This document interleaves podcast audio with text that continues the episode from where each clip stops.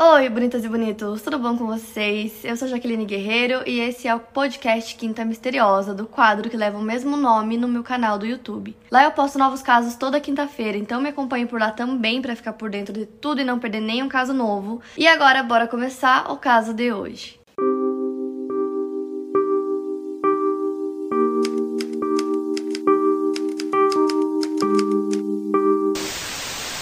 Martha Elizabeth Mosley nasceu em 16 de agosto de 1960 em São Francisco, Califórnia. Filha de Dorothy e David Mosley, seu pai trabalhava como sócio-gerente da Touch Ross, que é uma firma de contabilidade em Manhattan. A Martha também tinha um irmão mais velho chamado John. No verão de 1974, a família Mosley se muda de Piedmont, Califórnia, para Greenwich, em Connecticut. Então lá eles passam a morar em um condomínio privado chamado Bellhaven que fica simplesmente no bairro mais rico, na cidade mais rica do país. Então toda a comunidade, né, todas as famílias que moravam lá nesse condomínio eram todas de classe alta, as casas eram mansões enormes. Na época o John tinha 16 anos e a Martha tinha 14 quando eles se mudaram. E Greenwich era considerada uma cidade extremamente segura, então assim, eles estavam muito felizes com toda a mudança. E apenas nove meses depois, a Martha já foi eleita a garota mais popular da Western High School, onde ela estudava. Então ela fez amigos muito rápido, ela era descrita como uma garota muito bonita, muito feliz, ela sempre estava sorrindo. Ela também tinha notas muito boas, ela era muito querida assim por todo mundo, todos só tinham coisas boas para falar dela. O John tinha entrado pro time de futebol da escola e, segundo ele, a irmã dele era uma pessoa que tinha todo mundo a seu favor. Ela também tinha talento para arte e pro esporte. Ele conta que ela era muito amigável, que ela era bem otimista e extremamente fácil de conviver. A Marta adorava ficar em casa, mas às vezes ela apresentava alguns comportamentos que os pais não gostavam muito, como por exemplo, às vezes ela bebia ou fumava em festas, ou quando ela não voltava para casa na hora que a mãe dela tinha marcado. Inclusive, a mãe da Marta adorava a nova casa deles, segundo ela, os vizinhos eram super amigáveis e a família estava muito feliz. Eles também frequentavam o Bellhaven Club nos dias de verão, que é um clube de campo exclusivo que tinha piscina, quadras de tênis, coisas do tipo. Tanto que no verão de 75 a Marta passou muitos dias nesse clube, só nadando e curtindo a vida. Então, antes de eu entrar no caso em si, eu quero falar sobre os vizinhos da Marta, que é extremamente importante pro caso. Então, antes de entrar já nessa parte, eu quero falar um pouquinho sobre eles. Eles moravam bem próximos da casa dela, no mesmo condomínio. Então, um deles era o Thomas Skakel, de 17 anos, seu apelido era Tommy. Ele era bem popular na escola e também era atleta. E o irmão mais novo dele, chamado Michael, de 15 anos de idade, é, eles acabavam brigando muito, com muita frequência, eles sempre estavam competindo um com o outro. E a família Skake morava lá, nesse condomínio, já há bastante tempo. E os pais deles eram Rushton e Anne, e o pai controlava a Great Lakes Carbon, que era uma das maiores empresas privadas no mundo na época. Ou seja, a família era extremamente rica, muito poderosa. O Rushton tinha sete filhos, todos eles moravam juntos nessa mansão deles. E apesar dele ser conhecido por ter muito poder na comunidade, diziam que em casa ele não tinha tanto controle assim. Em 1973, a mãe acaba falecendo de câncer, então o Rushton fica viúvo, cuidando dos sete filhos. E a mãe era meio que a pessoa que mantinha todo mundo unido, é, e aí todo mundo ficou muito triste com a morte dela, foi difícil para todo mundo. E depois que ela morreu, é, os meninos Skakel ficaram cada vez mais incontroláveis, então eles começaram a cometer pequenos delitos, como roubos, vandalismo, então eles estavam assim bem incontroláveis mesmo. E também brigavam muito, como eu falei pra vocês, eles viviam brigando. A família Skakel era diretamente ligada aos Kennedy, inclusive os Skakel eram até mais ricos que eles na época. O Michael e o Thomas eram sobrinhos da Ethel Skakel Kennedy, que foi a viúva do Robert F. Kennedy, que foi senador, e isso acabou trazendo muita notoriedade pro caso, então mais pra frente vocês vão entender por quê. Então, na semana anterior ao Halloween, em 1975, a Marta tinha saído com alguns amigos e ela tinha ficado fora até tarde, tinha passado do horário que a mãe dela tinha estipulado, então ela ficou de castigo. E aí, na semana seguinte, seria o Halloween. Então, na véspera do Halloween, no dia 30, ela conseguiu convencer a mãe dela de sair com os amigos dela, porque eles estavam era tipo um feriado escolar no Halloween, eles iam sair todos juntos, ela queria muito ir, então ela conseguiu convencer a mãe dela. Então ela sai no dia 30 de outubro, ela tinha 15 anos de idade com alguns amigos e lá eles faziam um, uma Mischief Night ou Hackers Night, que basicamente era uma noite de travessuras para os adolescentes na véspera de Halloween. Então eles saíam fazendo algumas travessuras pela cidade, tipo jogando ovos nas casas, papel higiênico, coisas do tipo. Então a Marta sai da casa dela às 7 horas da noite levando uma caixa de ovos e creme de barbear. Então ela encontra dois amigos, o Jeffrey Byrne e a Ellen Nix, e eles estavam borrifando creme de barbear nas caixas de correio pelo condomínio. Nesse mesmo dia, o Michael e o Thomas Skakel estavam dando uma festa na casa deles, tinha música, bebida. O pai dele estava fora da cidade. Ele até tinha contratado um professor de 23 anos de idade chamado Ken Littleton para ser tipo um tutor para os meninos, para tentar colocar ordem na casa enquanto ele estivesse fora. Porém, durante essa festa, o Ken estava dentro de um quarto na casa vendo TV. Então a Marta vai com os amigos dela para essa festa nos Skakel e por volta das 9 horas da noite ela entra num carro com o Michael, que é um dos Skakel, né, o mais novo. E aí também tava o Jeffrey, amigo dela, e a Helen. Então estavam todos eles dentro do carro ouvindo música. E aí o Tommy aparece usando um chapéu de cowboy vermelho e ele começa a chamar a atenção da Marta. Dizem que o Michael gostava dela, é, então ele tava meio que tentando flertar com ela nesse dia, e aí o irmão dele mais velho aparece, entra no carro junto e começa a dar em cima da Marta, começa a colocar a mão na perna dela, falar com ela. Cerca de meia hora depois aparecem mais dois irmãos Skakel. É, e eles pedem para os adolescentes saírem do carro que eles estavam ouvindo música porque eles vão dirigir até a casa de um primo para assistir um programa chamado Monty Python. Então eles saem do carro. Então o Michael decide ir junto para casa desse primo e ele convida a Marta, só que ela recusa, fala que não quer ir. E nisso o Tommy também fala que ele não vai, que ele vai ficar lá porque ele tem os deveres de casa para fazer. Então o Michael vai com os outros irmãos para casa do primo e a Marta fica com o Tommy. Então os amigos dela que estavam lá com ela nesse dia é, vão acabam indo embora depois. E a última vez que eles veem a Marta é com o Tommy. Então, a última vez que ela foi vista por eles, estava lá ainda na casa dos Skakel com o Tommy. A casa da família Skakel ficava bem próxima da casa da Marta, nesse condomínio que eles moravam, e ela tinha combinado com a mãe dela que às 10 horas da noite ela estaria em casa. Então, dá o horário das 10, ela não chega, a mãe dela checa o horário e vê que já é 10 horas da noite, e aí ela escuta uns barulhos, tipo, do lado de fora da casa dela, é, escuta os cães latindo, e aí o tempo começa a passar e ela não volta para casa. Então, quando dá meia-noite, a mãe dela começa a ficar extremamente preocupada que a Marta ainda não tinha voltado. Por volta da uma hora da manhã, a Dorothy começa a ligar para todos os vizinhos do condomínio perguntando da Marta se ela tá na casa de algum deles, se eles viram ela. E aí ela acaba ligando pra Ellen, que é uma das amigas é, da Marta que tava com ela naquele dia. E a Ellen responde que a última vez que ela viu a amiga, ela estava na casa dos Skakel com o Tommy. Então a mãe da Marta liga na casa deles e começa a perguntar dela se ela tá lá. E nisso ela pede para falar com o Tommy várias vezes, mas ele não atende o telefone nenhuma vez para falar com ela. E quem acaba atendendo e conversando com ela é uma irmã do Tommy. Lembram é, que eu falei pra vocês que eles eram em sete irmãos? Então, uma das irmãs dele, chamada Julie, atende e fala com a mãe da Marta e diz que a última vez que ela viu a Marta naquele dia, ela estava saindo da casa deles e indo em direção à casa dela, e isso era nove e meia da noite, então já era uma hora da manhã, já fazia bastante tempo e ela ainda não tinha chegado em casa. Então a essa altura, praticamente todo mundo que estava na festa já estava em casa, menos a Marta, então era muito estranho. A mãe dela decide ligar para a polícia e relatar o desaparecimento da filha. Então os policiais chegam lá, eles começam a meio que fazer uma busca por ela, assim, pelo condomínio. Não encontram nada, então na manhã já do dia seguinte, do dia 31, é, ainda sem notícias da Marta, alguns amigos da Dorothy decidem ir até a casa dela para acalmar ela, conversar com ela. Então, nesse mesmo dia, era mais ou menos meio-dia e 15, uma amiga da Marta chamada Sheila Maguire, de 15 anos, estava passando pela propriedade dos Moskley para ir até a casa da amiga. Lembrando que as casas lá eram imensas, com terrenos gigantes, muitas árvores, enfim.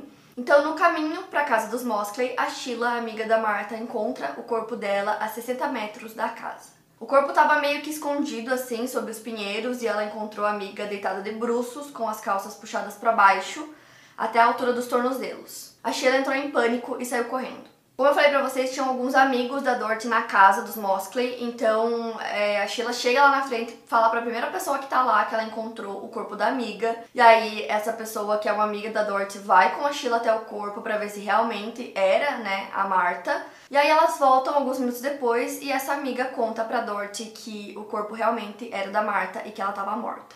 A Sheila diz que nesse momento ela viu como as pessoas podem ser extremamente cruéis. A mãe da Marta entrou em estado de choque, então ela não conseguia processar a informação, ela ficou realmente em choque, não conseguiu ter reação nenhuma. 15 minutos depois da descoberta, os policiais vão até o corpo, mas eles não tinham treinamento nenhum para casos assim, casos de homicídio. É, eles não sabiam o que fazer, basicamente. Eles chegaram lá e não sabiam o que fazer. O último crime que tinha acontecido na cidade tinha sido em 1949. Então, assim, esses policiais não tinham treinamento algum, eles não sabiam como investigar um crime. Com isso, um tempo depois, chega o chefe dos detetives chamado Tom Keegan, então ele chega para supervisionar a investigação.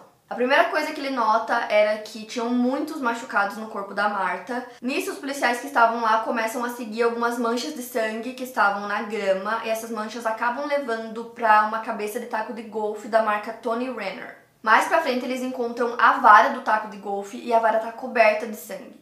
Então tava faltando uma parte, né, desse taco de golfe. Eles encontraram a cabeça, encontraram a vara e faltava uma parte ainda grande também, que é a parte que você segura o taco.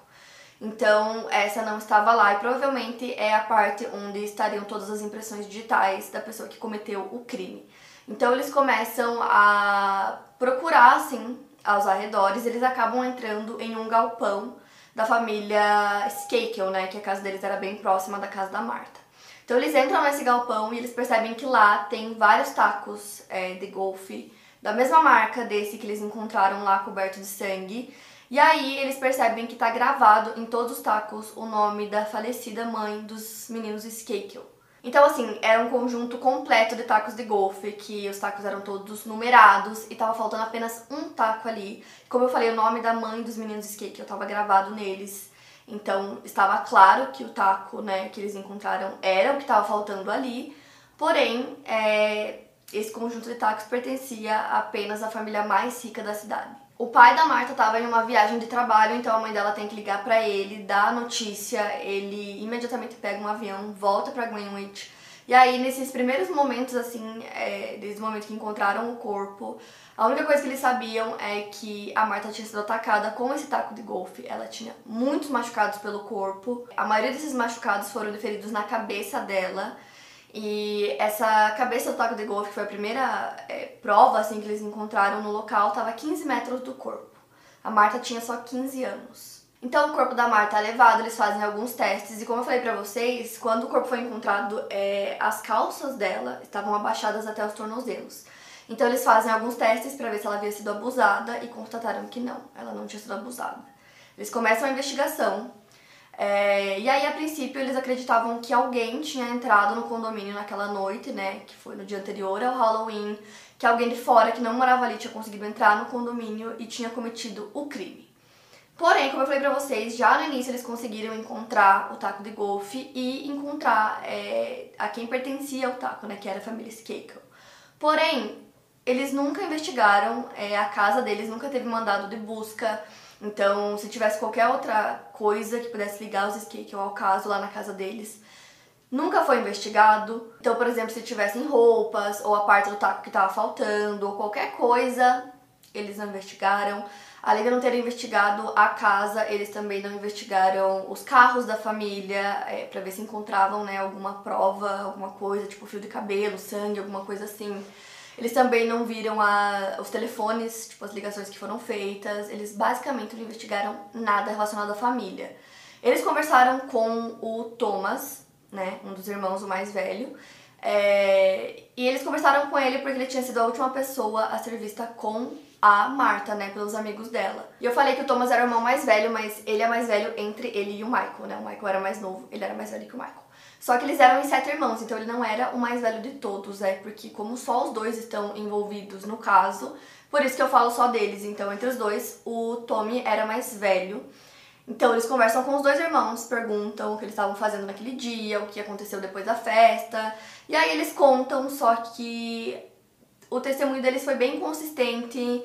É, os dois aparentemente tinham um álibi, mas também não era um álibi muito forte. Então, para os policiais, parecia que os dois estavam mentindo. E aí, o Michael disse que a última vez que ele viu a Marta foi é, no momento que ele estava saindo com os irmãos dele para ir na casa desse primo e ela ficou lá com o Tony. Essa foi a última vez que ele viu a Marta. E aí, essa casa do primo dele ficava mais ou menos 20 minutos do condomínio, então eles vão pra casa do primo e ele diz que volta pra casa 11h30 e que vai direto dormir. Então eles não conseguiam meio que assim relatar realmente de uma forma satisfatória o que tinha acontecido, os policiais estavam achando meio estranho, parecia que eles estavam mentindo. Então o Michael, ele disse que ele viu a Marta pela última vez, naquele momento que ele foi para casa do primo dele com outros irmãos. E aí a Marta tinha ficado com o Tommy, né, na casa dos Skakel. Ele disse que essa foi a última vez que ele viu ela, foi pra casa do primo, que ficava 20 minutos dali. Ele disse que ele volta às 11h20 da noite e vai direto dormir. E uma coisa importante é que esse primo do Michael nunca confirmou que ele realmente estava lá naquele dia, tanto que ele mudou um pouco a versão dele algumas vezes sobre o que ele teria feito, né, naquela noite. É, e eu vi um documentário, só que nesse documentário eles não falam isso, eles não falam se o primo confirmou ou não.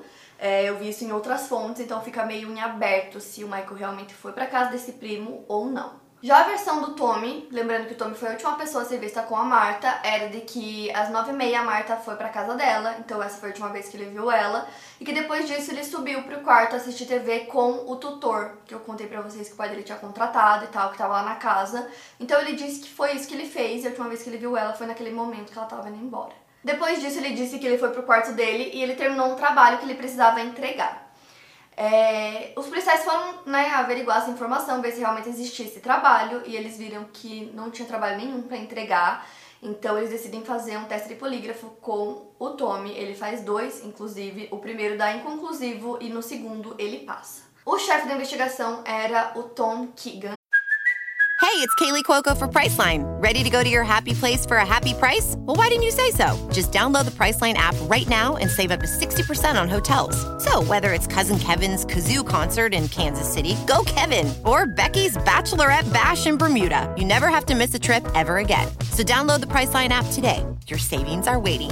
Go to your happy place for a happy price. Go to your happy price, Priceline. E aí, um tempo depois do caso ter acontecido, pouco tempo depois, inclusive, ele dá a informação de que o horário da morte foi 10 horas da noite. Então, assim, esse horário não foi um horário que ele deu é, em cima de evidências forenses, em cima de investigação.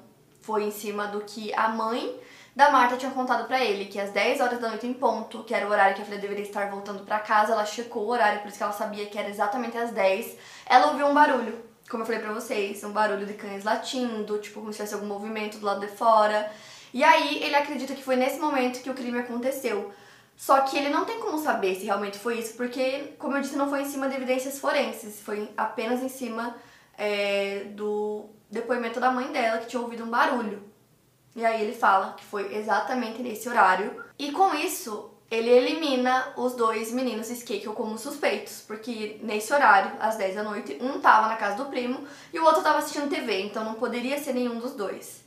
É, e fica meio que como dado que o horário oficial da morte dela foi às 10, mesmo sem eles terem nenhuma prova de que realmente foi nesse horário. Além disso, não tinha nenhuma testemunha ocular, né? Então não tinha nenhuma testemunha que tivesse visto a Marta depois do momento que ela saiu da casa do Skakel é, ninguém tinha visto ela sendo atacada, ninguém tinha visto nada, não tinha nenhuma confissão, não tinha testemunha ocular, é, as pessoas que poderiam estar envolvidas tinham álibis, e aí ficava difícil, né, pra investigação andar, já que essa altura eles não tinham praticamente nada. E com isso, o Ken, é, que era o tutor, acabou sendo uma pessoa de interesse para a polícia, porque ele era mais velho, porque ele estava na casa dos Skakel naquela noite, então eles conversam com ele e perguntam o que aconteceu naquela noite. Ele diz que ele estava no quarto vendo TV enquanto os meninos davam uma festa.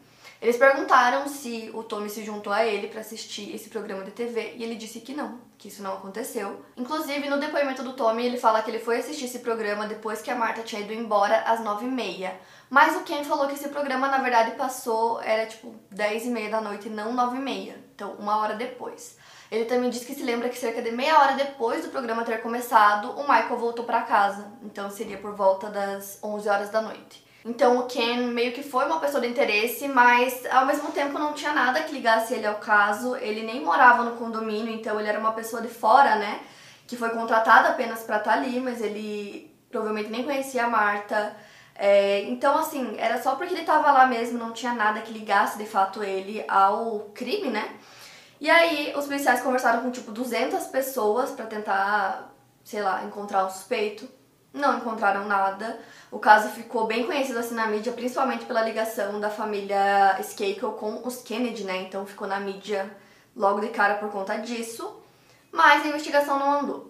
Então, com isso, a família Mosley decide se mudar. Então, eles vão para Nova York e a vida também segue para a família Skakel. Seis meses depois do crime, o Ken é demitido, né, o tutor. Em julho de 1976, o Ken foi preso em Nantucket, Massachusetts, por roubo e ele foi submetido a um teste de polígrafo. E no caso, esse teste era relacionado ao caso Marta. Ele falhou no teste, mas isso não era evidência suficiente para que ele fosse preso. Então agora eu vou falar um pouco mais sobre o Michael. Na escola, ele foi um aluno péssimo. Aos 26 anos de idade, ele foi diagnosticado com dislexia.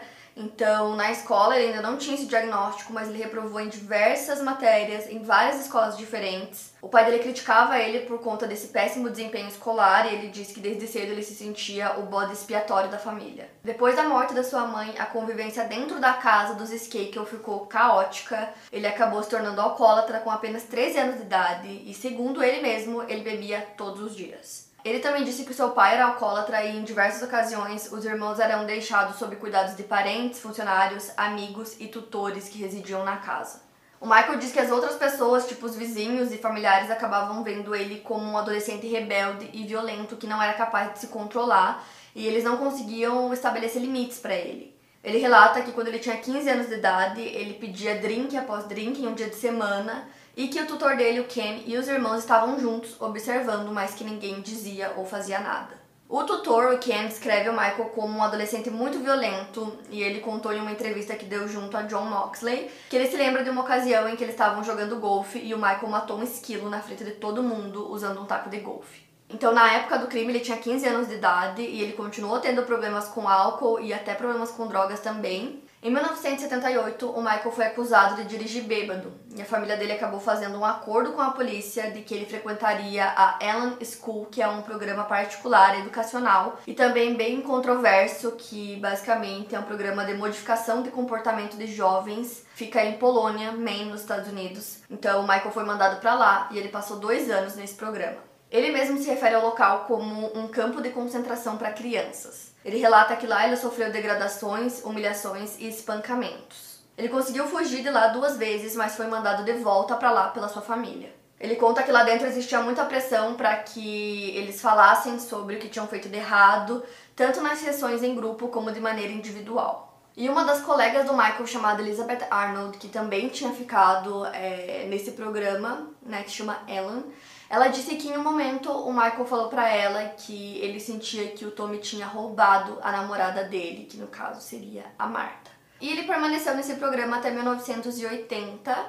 É, uma curiosidade é que esse local fechou só em 2011, depois que muitos ex-alunos fizeram várias declarações sobre coisas horríveis que aconteceram com eles lá. Então fechou só em 2011 e ele ficou até 1980 lá. Mesmo depois de ter deixado esse local, ele continuou a ter problemas com bebida e com drogas. Então depois é, disso ele meio que foi pulando de reabilitação para reabilitação e ele só conseguiu ficar sóbrio aos 20 anos de idade. Só que assim, o motivo da família Skate ter mandado o Michael para esse local, nessa né, Ellen School, esse programa que ele ficou lá por um tempo, era para evitar um processo então, além é, daquela ex-colega dele que eu citei, tiveram outros dois alunos que também falaram que ele tinha dado algumas declarações sobre a Marta. Um deles, inclusive, acabou se tornando uma testemunha importante no caso, chamado Gregory Coleman. E ele disse que o Michael recebeu alguns privilégios lá dentro e que ele teria dito: Vou escapar impune de um assassinato porque eu sou um Kennedy. Meio se gabando pelo crime, e como eu disse, outros ex-alunos também falaram que o Michael falou sobre o crime que teria até confessado que ele era o assassino da Marta. Porém, mais tarde, o Michael acabou admitindo no tribunal que quando ele fez essas alegações, ele estava sob efeito de drogas. O Gregory, que era essa testemunha extremamente importante, acabou falecendo em 2001. Aparentemente, ele teve uma overdose e acabou falecendo na garagem de sua casa.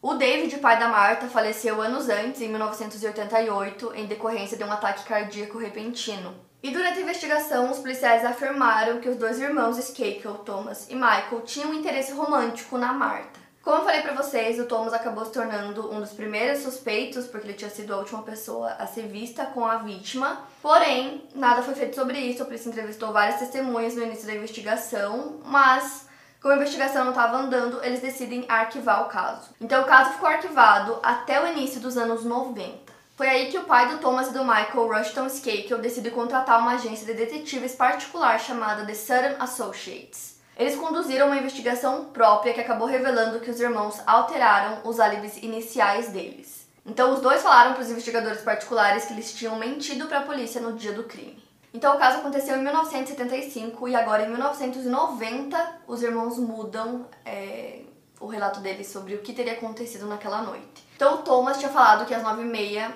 ele deu tchau pra Marta e que ela foi para casa. Agora, nessa nova versão, ele fala que na verdade ele ficou com ela é, por mais 20 minutos e que eles teriam iniciado um ato sexual e que ele deu tchau pra ela, na verdade, às 9h50. Ele disse que depois disso ele foi dormir e que uma hora da manhã ele é acordado pela mãe da Marta, que estava ligando para os vizinhos perguntando sobre ela. E aí nisso ele fala é, que a última vez que ele viu a Marta foi 9h30, quando ela estava indo para casa.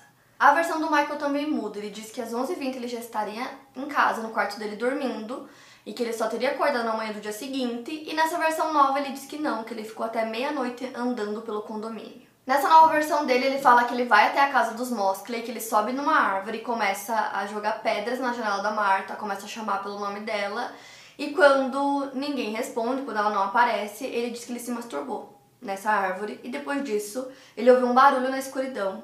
Ele falou que ele joga alguma coisa em direção a esse barulho e depois caminha de volta para casa dele. Ou seja, essas duas novas declarações que foram dadas para os investigadores particulares né, no início dos anos 90, que foi uma época em que o DNA começou a ser usado em casos que estavam parados, eles pegavam né, é, as evidências que estavam arquivadas e começavam a fazer testes de DNA para tentar descobrir quem era o culpado de vários casos que não estavam solucionados.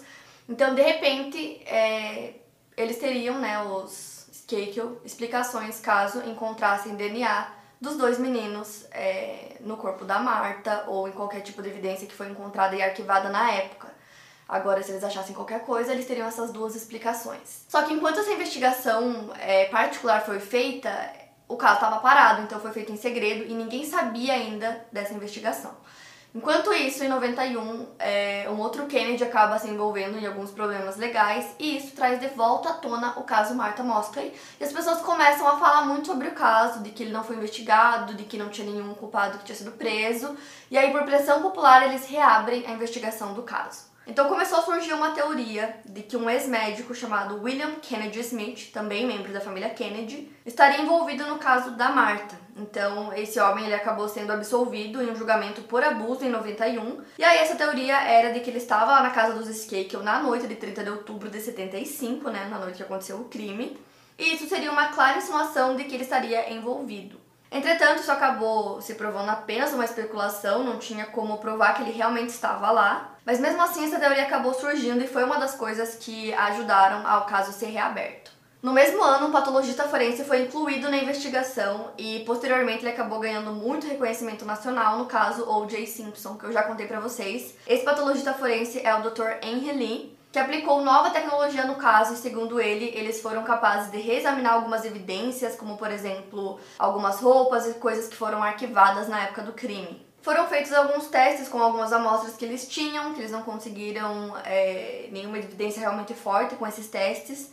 Ele também estudou as fotos da cena do crime e falou sobre uma possível motivação para o assassinato. Não haviam machucados de defesa no corpo da Marta, então isso indicaria que ela conhecia o assassino, por isso que ela não ficou com medo naquele primeiro momento, por isso que ela não se defendeu. E ela foi golpeada várias vezes com esse taco de golfe, o que indicava que o assassino estava com muita raiva. E por isso ele utilizou muita força, o que poderia sugerir que foi um homicídio por motivação sexual. Então essas foram algumas coisas que eles estavam investigando logo que o caso foi reaberto. Enquanto isso, voltando a falar do Michael, ele acabou frequentando uma escola de automobilismo por um tempo, e aí em 93 ele se formou bacharel no Curry College, uma escola que fica em Massachusetts e que é focada em alunos com deficiências intelectuais. Ele acabou tendo interesse também pelo esporte esqui de velocidade, ele inclusive até competiu pela equipe na Copa do Mundo dos Estados Unidos. Ele acabou se casando com outro atleta do mesmo esporte chamada Margot Sheridan.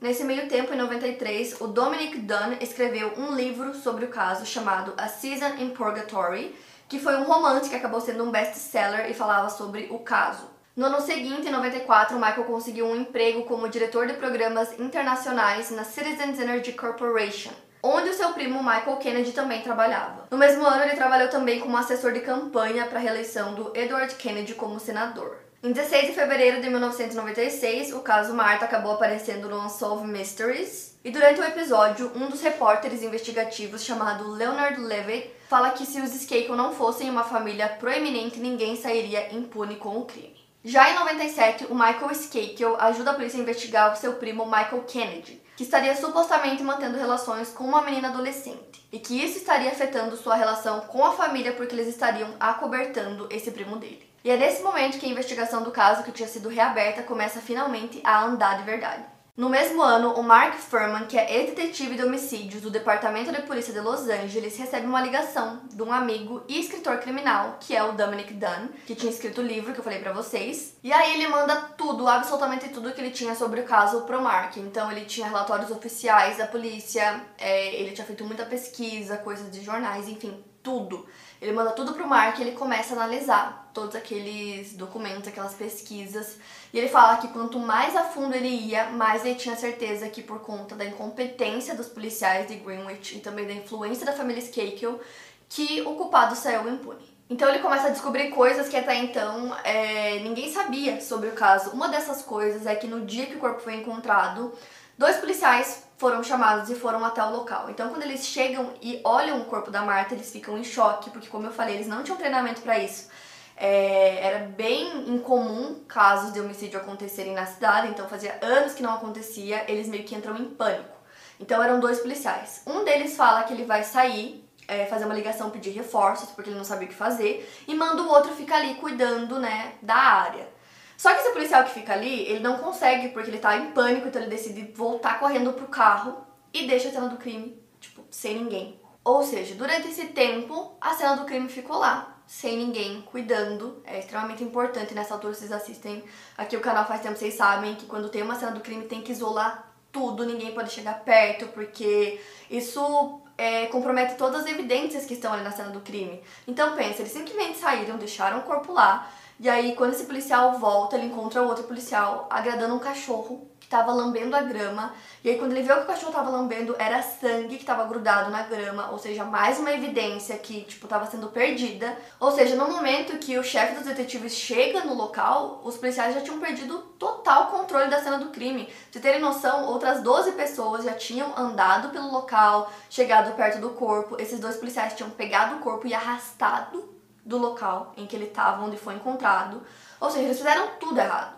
Então, assim, as pessoas já falavam sobre o quanto a investigação da polícia de Greenwich tinha sido péssima no caso. E aí, conforme esse ex-detetive estava lendo, né, o Mark lendo todas essas coisas, ele percebeu que na verdade era muito pior do que parecia. E aí, lendo todos esses arquivos, ele começa a meio que criar uma linha do tempo. Então ele percebe que, de acordo com é, todos aqueles documentos, eles diziam que os primeiros respingos de sangue estavam próximos da garagem dos Moscley, ou seja, da casa da Marta, né? Então acredita-se que o primeiro golpe aconteceu ali e dessa entrada da garagem até o local onde o corpo foi encontrado era um espaço muito curto. E ela também tinha, como eu falei pra vocês, muitos ferimentos na cabeça. Um desses ferimentos era muito fundo, tipo, tinha esmagado o crânio dela. Então o Mark percebe que provavelmente o primeiro golpe foi esse, que foi tão forte e por uma pessoa que ela conhecia que ela não se defendeu, que ela não estava esperando que aquilo fosse acontecer. E aí depois desse primeiro golpe, que talvez ela até tivesse desmaiado, que foi deferido todos os outros. Outra coisa que o Mark falou que eu achei extremamente interessante no documentário é que ele fala que a arma do crime foi uma arma de oportunidade e não uma arma de escolha. Então, como eu falei pra vocês, o taco de golfe tinha gravado em todos eles o nome da mãe dos Skakel, né? Então, ele explica que essa pessoa que cometeu o crime estava com muita raiva e uma das primeiras coisas que ele viu foi o taco, então ele pegou essa arma de oportunidade, não foi uma escolha, não foi uma coisa que ele pensou. Então, ainda seguindo é, essa linha do tempo que o Mark estava montando de acordo com todos aqueles documentos que ele tinha, é, ele acredita que a Marta ainda estava com vida quando o agressor arrastou o corpo dela para debaixo de uma árvore que ficava tipo bem ali na propriedade dos Mosley. E ali ele deferiu vários outros golpes na cabeça dela e foi feito com tanta força que quebrou o taco de golfe, tanto que parte dele foi encontrada ali. Depois o agressor foge ou se esconde ou vai para alguma das casas no condomínio, não dá para saber exatamente o que ele fez, mas ele deixou o corpo lá por um tempo, talvez até uma hora, porque tinha muito sangue naquele local específico. Então isso indica que o corpo ficou lá por um tempo. Aí o Mark acredita que o agressor começou a pensar que talvez a Marta ainda estivesse viva e que se ela sobrevivesse, ela poderia contar quem tinha feito aquilo com ela. Então ele volta pro local. Então ele dá um último golpe no pescoço da Marta usando um objeto pontiagudo. Depois ele pega o corpo e arrasta até debaixo dos pinheiros, que foi onde o corpo dela foi encontrado. Então, assim, essas novas informações são extremamente importantes para a investigação porque provam muitas coisas sobre o agressor, né, sobre o assassino. Então, por exemplo, prova que ele conhecia muito bem o local, ele conhecia o condomínio, ele sabia é, onde ele estava, ele sabia onde ficavam as coisas, então ele não era um desconhecido. Provam que ele conhecia também a arma do crime, estava familiarizado com ela. Provam que a vítima conhecia é, essa pessoa porque ela não se defendeu, ela não tinha nenhum machucado de defesa. E provam também que, pela natureza do crime, ele foi cometido em um momento em que o assassino estava com muita raiva. Então, outra coisa que o Mark fala também no documentário que eu acho interessante é que a Marta tinha só 15 anos de idade, então o mundo dela era um mundo muito pequeno. O círculo da amizade dela, de conhecidos e familiares, era um círculo pequeno, né? Então, provavelmente essa pessoa estava inserida nesse círculo. Então o Mark fala que durante a investigação inicial eles perderam muito tempo com possíveis suspeitos que eles não tinham evidência nenhuma que pudesse ter cometido crime. Um deles foi o tutor, o Ken. Então, como eu falei pra vocês, ele foi investigado e o Mark fala que não tem nada que ligue ele ao crime, porque, primeiro, ele não morava lá, né? Então, ele trabalhava pros Skakel, mas ele não era uma pessoa é, que morava dentro daquele condomínio, que conhecia o condomínio, ele não tinha motivo nenhum para assassinar uma garota de uma família é, rica, né, que morava num condomínio de pessoas influentes, então aquilo meio que não fazia sentido e eles perderam muito tempo nessa investigação. Outra teoria também que o Mark descarta é a de que uma pessoa de fora teria entrado no condomínio e cometido o crime. Então ele fala que é quase impossível que alguém conseguisse entrar no condomínio e que fosse escolher esse condomínio específico, em uma das cidades mais ricas do país, onde tem muitas famílias ricas e que a chance de você ser encontrado seria enorme. Então, por que, que essa pessoa escolheria justo esse lugar e também por que usaria um taco de golfe que tem, né, a possibilidade desse taco, sei lá, tá jogado na grama, talvez alguém deixou ali, aí a pessoa achou. Mas assim, para ele não faz sentido nenhum que isso tenha acontecido. Para ele não faz sentido que essa pessoa escolheria uma garota de 15 anos de idade como vítima, assim, sem motivação. E ele também é, fala que basicamente tudo que ele leu ali leva a apenas duas pessoas, que são os irmãos Skakel, Michael e Tommy. Então ele fala também que eles não foram investigados, né? A polícia conversou com eles, cada um deu sua versão e foi isso. Então roupas com sangue, é, a parte da arma do, do crime, né, que faltou, do taco de golfe, enfim, N coisas que poderiam existir na casa dos Skate nunca foram encontradas porque não foram investigadas. Ele fala também sobre uma coisa que atrapalhou muito a investigação que eu falei para vocês, que foi dar um horário é, oficial para a morte da Marta, que seria às 10 da noite. Então, focar nesse horário é, atrapalhou tudo, né? Porque aí, como eu falei, eles tinham um álibi deles, então eles não poderiam nem ser considerados suspeitos. Então ele explica que a partir disso eles não queriam investigar nada que fugisse desse horário específico. Por isso eles não conseguiam encontrar praticamente nada na investigação, a investigação não andava. E o Mark começou a investigar o caso, né? Então, nessa parte, que foi a parte que eu fiquei mais chocada, ele conseguiu entrar em contato com um dos policiais, que eu falei pra vocês, foram dois policiais que no dia que encontraram o corpo ligaram para a polícia. Esses dois policiais foram os primeiros a chegar no local. Então ele liga para esse policial que se chama Miller Jones e aí ele pede para conversar com ele, fala que tá investigando o caso e aí ele cita, né, o taco de golfe, ele fala, né, faltou essa parte que nunca foi encontrada. E aí o policial, né, que já era um policial aposentado, ele fala que ele sabia exatamente onde estava esse pedaço do taco de golfe que estava faltando, porque quando ele chegou na cena do crime, ele viu esse pedaço cravado no pescoço da vítima. E lembra que eu falei pra vocês que eles entraram em pânico, eles saíram da cena do crime durante um tempo e quando eles voltaram, ele fala que esse pedaço de taco de golfe que tava lá sumiu. Ou seja, nesse meio tempo, é, a evidência mais importante, a mais crucial do caso, com certeza, porque teriam impressões digitais né, nessa, nessa evidência, desaparece. E aí é nessa altura que o, o Dominique, o escritor, manda pro Mark o relatório secreto da família Skate, que eu lembro que eu falei pra vocês que eles fizeram no início dos anos 90 é uma investigação particular, e aí eles tinham no, é, novas declarações sobre o que eles teriam feito, então eles mudam o álibi deles, né, o Michael e o Tommy. E aí, é, não sei como o Dominic consegue esse relatório, né, esse documento secreto e manda pro Mark. Esse documento tinha 89 páginas e tinham avaliações psicológicas sobre os dois garotos Skakel, assim como entrevistas com testemunhas. Então o Mark lê todo o documento que está datado como sendo de 1995, ou seja, quatro anos depois que o caso foi reaberto, e nessa data, o DNA já estava sendo usado em caso de homicídio. Então, essa evidência que poderia ligar os irmãos ao caso poderia ser, por exemplo, um fio de cabelo, uma gota de sangue, saliva. É, qualquer evidência assim que fosse encontrada e que tivesse sido arquivada poderia ser usada para provar que o culpado foi um dos dois. Ou seja, é aqui que as coisas começam a fazer sentido nessa investigação particular, porque eles deram novas declarações que explicariam caso eles encontrassem sêmen de algum dos dois meninos no corpo da Marta, eles teriam como explicar como esse sêmen foi parar lá, caso eles fizessem o teste de DNA. E o Mark fala também que essas novas declarações foram tão limpas que pareciam ter sido feitas por advogados, já se preparando para um possível caso de defesa contra acusação de homicídio. E o mais doido é que tinha mais coisas no relatório. A família falava também sobre como o Michael vivia uma vida com drogas, com álcool, sem regras. E falavam até sobre a falta de controle que ele tinha. Ele não tinha controle de impulso. Então, basicamente, ali, mais do que nunca, tudo apontava pro Michael. E ele estava protegido de uma acusação durante todos esses anos por conta do álibi dele e por conta do fato que eles se focavam muito naquela questão das 10 horas da noite, então não teria como ser ele se fosse realmente esse horário da morte. Porém, agora nesse documento, o próprio Michael admite que o que ele falou anos antes foi uma mentira. Então o Mark, né, o ex-detetive, começa a juntar todas essas informações, começa, né, a montar, tipo, um quebra-cabeça e construir é, meio que tudo naquele dia, o que teria acontecido realmente naquele dia. E nisso ele fala que é muito importante lembrar da personalidade dos irmãos, lembrar que o Tommy ficava provocando o Michael o tempo todo, o Michael já bebia nessa época que quando ele vê o irmão e a Marta juntos, ele se sente humilhado, com raiva, se sente traído. Então ele fala que ele imagina o que poderia estar acontecendo com os dois naquele dia. Então, diferente do que eles contaram, ele acredita que a Marta não foi para casa dela naquele horário. Ele acredita que ela entra de novo na casa dos Skakel, que eles vão para algum quarto, ela e o Tommy, que eles ficam lá até mais ou menos 11h20, que seria o horário que o Michael volta para casa, segundo o Ken, o tutor. E lembra que eu falei pra vocês que ele chama a Marta pra ir com ele, a Marta não quer ir. Então ele volta para casa e encontra a Marta com o Tommy. Então ele se sente mais uma vez derrotado pelo irmão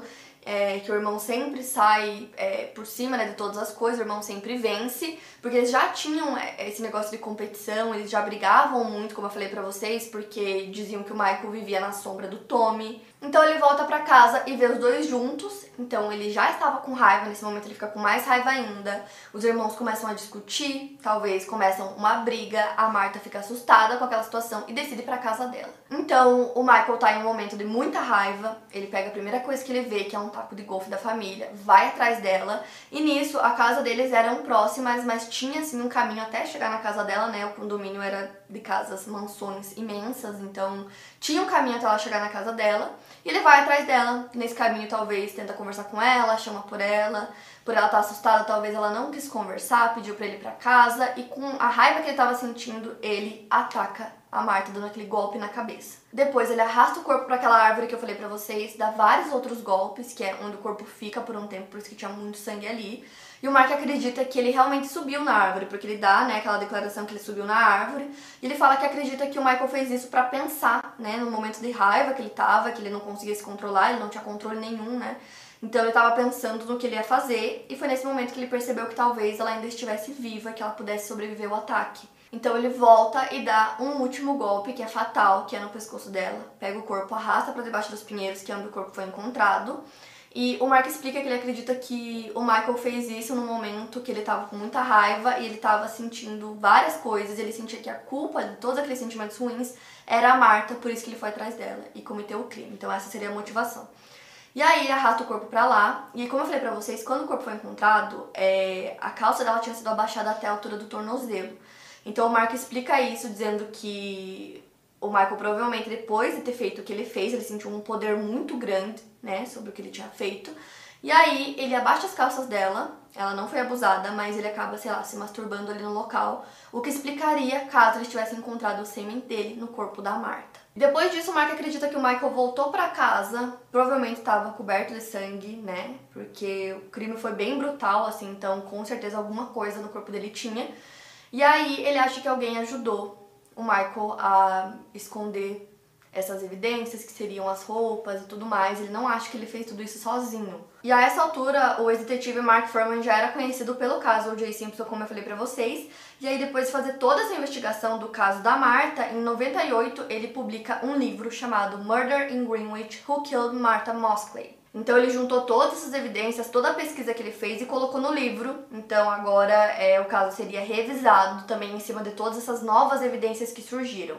Essa revisão começa em junho de 1998 pelo juiz George Tim. Então ele começa a revisão de todas essas informações. A revisão durou 18 meses e foi focada no Michael como culpado. Enquanto isso acontecia, o Michael estava casado e aí em 99 nasce o primeiro filho dele que se chama George. Em 19 de janeiro de 2000, Michael Skakel é indiciado pelo assassinato de Martha Moskley. A essa altura, ele tinha 39 anos de idade, então ele tinha passado a maior parte da vida dele até esse ponto, pulando de emprego em emprego, é, lutando com o vício que ele tinha em álcool. E a defesa dele desde o início dizia que ele era inocente. Em 21 de junho de 2000, aconteceu uma audiência pré-julgamento e o Andy Pug, que é um amigo de infância do Michael, testemunhou e ele relatou que o Michael ligou para ele em 1991 e que na conversa o Andy questiona o Michael sobre as suspeitas, né, do caso em relação a ele, e o Michael teria negado, entretanto ele teria admitido o mesmo que ele admitiu para a polícia, que naquela noite ele teria ido até a casa da Marta e subido em uma árvore. Porém, essa árvore que ele falava ficava bem aonde o corpo foi encontrado e não próxima à janela do quarto da Marta, como ele tinha alegado, que ele subiu lá e ficou jogando pedras na janela dela e chamando por ela. O casamento do Michael acabou em 2001. No dia 7 de maio de 2002, iniciou-se o testemunho do caso no julgamento de Michael Skakel, acusado de assassinar Martha Moskley. Na primavera de 2002, pouco antes do julgamento, tanto a defesa quanto a acusação recebem uma dica que pode levantar dúvidas quanto ao Michael ser realmente o culpado. Então aparece uma testemunha que ela surge e fala que na noite do crime, dois homens desconhecidos teriam descrito um plano de atacar uma mulher em Greenwich, mas nenhum dos lados dá muito crédito para essa testemunha e não há ação alguma em relação a essa dica, então eles nem chegam a investigar e ver se é verdade ou não. No dia 7 de maio começa o testemunho do caso no julgamento do Michael. E eu acho a investigação desse caso extremamente interessante a partir do momento que o Mark entra na investigação, porque, é, como eu falei pra vocês, a família Skakel fez é, uma investigação particular e nessa investigação tanto o Tommy quanto o Michael teriam mudado né, o álibi deles, contariam outras coisas que eles teriam feito naquele dia. E aí eles arquivaram tudo isso e tal. Então eles fizeram isso pensando que se caso fosse a julgamento seria é, usado evidências de DNA dos dois. Então eles teriam a explicação, é, caso eles encontrassem DNA deles no corpo da Marta ou qualquer coisa, eles teriam essa explicação do porquê teria DNA lá, né? Seja cabelo, seja saliva, porque o Tommy ficou com ela, depois o Michael foi até lá na casa dela, enfim. Então eles fizeram toda aquela investigação particular pensando nisso, pensando em uma acusação com evidência de DNA. Porém, no julgamento, é, a acusação usou, na verdade, outras coisas, não usou nada de DNA. Eles usaram todas as declarações que o Michael deu, porque ele mudava muito o que ele falava. Então, no primeiro momento, ele falou uma coisa, depois ele falou outra. É, eles usaram também muitas declarações que ele deu para outras pessoas, então é, seriam declarações que as pessoas ouviram ele falando da boca dele, por exemplo, que ele cometeu o crime e que ele se safaria porque ele era um Kennedy. Então essas declarações foram feitas por ele nos anos 70 e 80, porque ele passou em muitas reabilitações, como falei para vocês. Então ele falou sobre isso para várias pessoas diferentes nesses locais. E aí ele teria dito também para algumas pessoas que ele não se lembrava se ele tinha cometido o crime ou não, o que deixa em aberto, né? É muito diferente você falar, não, eu não cometi esse crime, e você falar que você não lembra. Então ele falou: Ah, eu posso ter apagado, eu não lembro. Ele já tinha problema com bebida na época.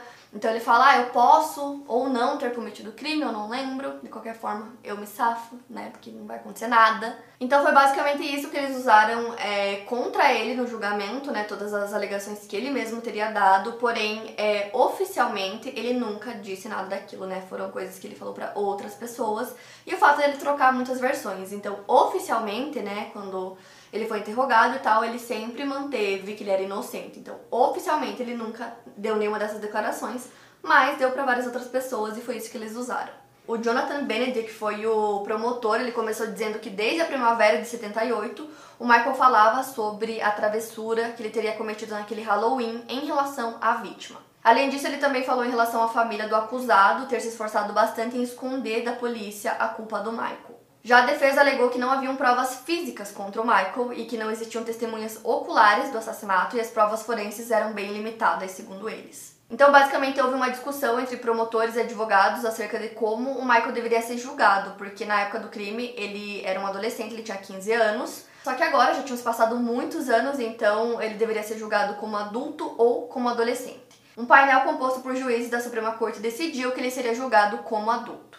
Então, depois de cinco semanas de testemunhos, quatro dias de deliberação, no dia 7 de junho de 2002, o Michael recebe o veredito. Mais de 25 anos após o crime, ele foi declarado culpado e condenado por assassinato em segundo grau. Em 29 de agosto de 2002 saiu a sentença dele, que foi de 20 years to life, que basicamente significa que o mínimo que ele vai cumprir é 20 anos, podendo chegar até a prisão perpétua dependendo de comportamento e alguns outros fatores relacionados com as leis de cada estado. Então ele foi encaminhado ao Gardner Correctional Institution em Newton, Connecticut, e ele estaria elegível para liberdade condicional só em 2013. Então esse documentário que eu citei para vocês, onde mostra muito Mark, ele fala todas essas coisas que eu contei para vocês, é, eu vou deixar aqui na descrição. E esse documentário foi pro ar em 2004. Então, de 2004 pra cá, muitas outras coisas aconteceram. Então eu vou resumir para vocês, porque é, o Michael entrou com vários pedidos e eu vou resumir para não ficar muito chato essa parte. Mas em 24 de novembro de 2003, um ano até antes de entrar o documentário no ar, o Michael entra com um recurso para reverter a condenação dele. E aquela dica que foi dada bem antes de dois homens que disseram que planejavam cometer um crime naquele bairro volta e vai para a mídia dessa vez. Só que dessa vez a fonte da dica se torna pública também. Ele conversou com os investigadores e ele foi colega de classe do Michael. O seu nome, Tony Bryant, que ele é primo do Kobe Bryant. Então ele diz que antes do crime, adolescentes disseram para ele que eles iriam atacar alguma garota naquele dia, estilo Homem das Cavernas. Os advogados do Michael esperavam usar essa declaração para pedir um novo julgamento para ele.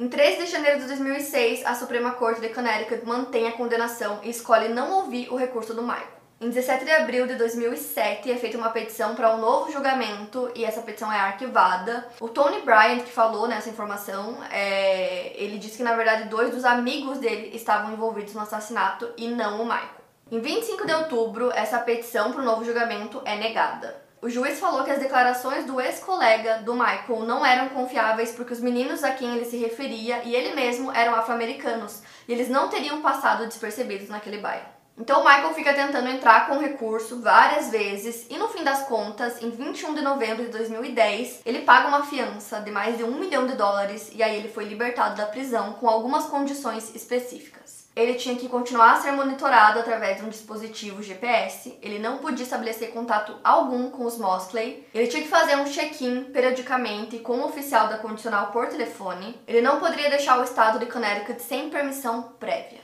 Ele pediu permissão para se mudar e ele conseguiu essa permissão, então ele muda com a família dele para Westchester, no condado de Nova York.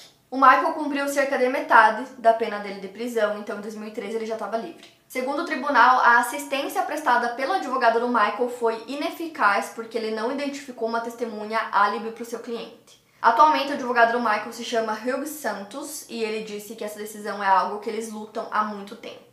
Em 8 de agosto de 2014, a promotoria entra com recurso para a condenação ser restabelecida. Em 30 de dezembro de 2016, a Suprema Corte restabelece a condenação do Michael que foi dada lá em 2002. Então, logo no início do ano seguinte, em 6 de janeiro de 2017, os advogados dele entram com uma moção para que a Suprema Corte reconsidere essa decisão. Mais de um ano depois, em 4 de maio de 2018, a Suprema Corte anula novamente a condenação do Michael. Em 8 de agosto do mesmo ano, eles entram com uma petição para que a Suprema Corte revise essa decisão de anular a condenação, e em 7 de janeiro de 2019, a Suprema Corte nega essa petição do Estado e a acusação permanece anulada. Em 30 de outubro de 2020, no aniversário de 45 anos do assassinato, o procurador-chefe do estado de Connecticut afirmou no Tribunal Superior que não haveria um novo julgamento para o Michael. Segundo ele, ao investigar novamente o caso, ele acredita que o Estado não pode provar nada em relação ao Michael e que o que fica, na verdade, é a dúvida. E aí o processo criminal acabou sendo encerrado e todas as acusações retiradas. Então, assim, no momento que ele recebeu a acusação,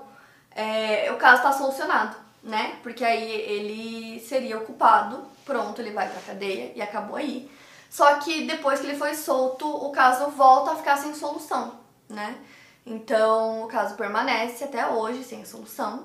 Apesar de todas essas coisas, ele, como eu falei, tá solto hoje.